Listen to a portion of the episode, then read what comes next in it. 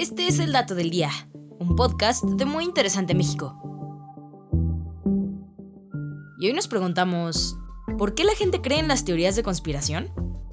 Aunque se supone que las conspiraciones deberían permanecer ocultas, la verdad es que hoy en día vivimos en una época donde abundan las teorías sobre su existencia y a menudo son bastante bien conocidas. Las famosas teorías de conspiración son la creencia de que ciertos acontecimientos o situaciones están siendo secretamente manipulados por fuerzas poderosas con el fin de causar daño o engañar a la población. De hecho, la razón por la que llegan a cobrar tanta fuerza y ser tan difundidas es porque las explicaciones dadas que pretenden explicar ciertos eventos difíciles de entender parecen ser bastante sencillas y hasta lógicas. Y es que cuando se tiene una respuesta aparentemente sustentada y que puede llegar a coincidir con las creencias o valores de estas personas, ofrece cierto sentido de control y de orden, por lo que la gente puede llegar a aferrarse a ellas. Pero aunque de primer momento parezca algo completamente inofensivo, el problema de este tipo de pensamiento es que suele señalar a un enemigo o un complot como causante de la situación en cuestión, mismo que usualmente termina siendo un grupo particular percibido como poderoso o malévolo. Estos pueden ser desde gobiernos hasta grandes corporaciones, pero también otros grupos tales como extranjeros o minorías vulnerables, los cuales suelen aparecer como el enemigo señalado.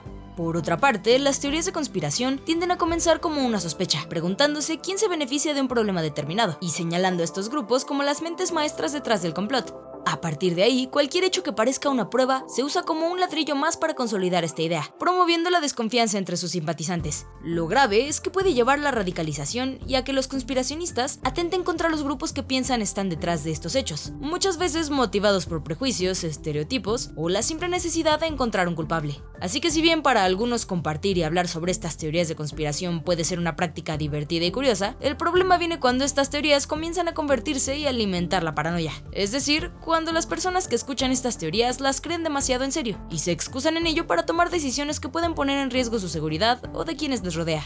De esta manera, las teorías de conspiración se pueden asociar con actos violentos, guerras, atentados terroristas, prejuicios raciales y claro, como vimos en el caso del COVID-19, malas decisiones sobre la salud o la negación de problemas reales como el cambio climático. Así que la próxima vez que escuches teorías sobre aliens dominando el gobierno, que la Tierra es plana o que los doctores roban el líquido de las rodillas para venderlo en el mercado negro, quizás sea mejor que no te tomes las cosas tan en serio y recuerdes que una buena búsqueda con fuentes confiables puede ser la mejor opción.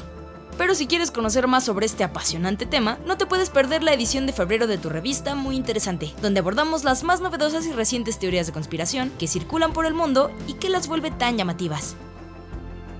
Y este fue el dato del día. No olvides suscribirte gratis a nuestro podcast y seguir todos nuestros contenidos en muyinteresante.com.mx. Hasta la próxima.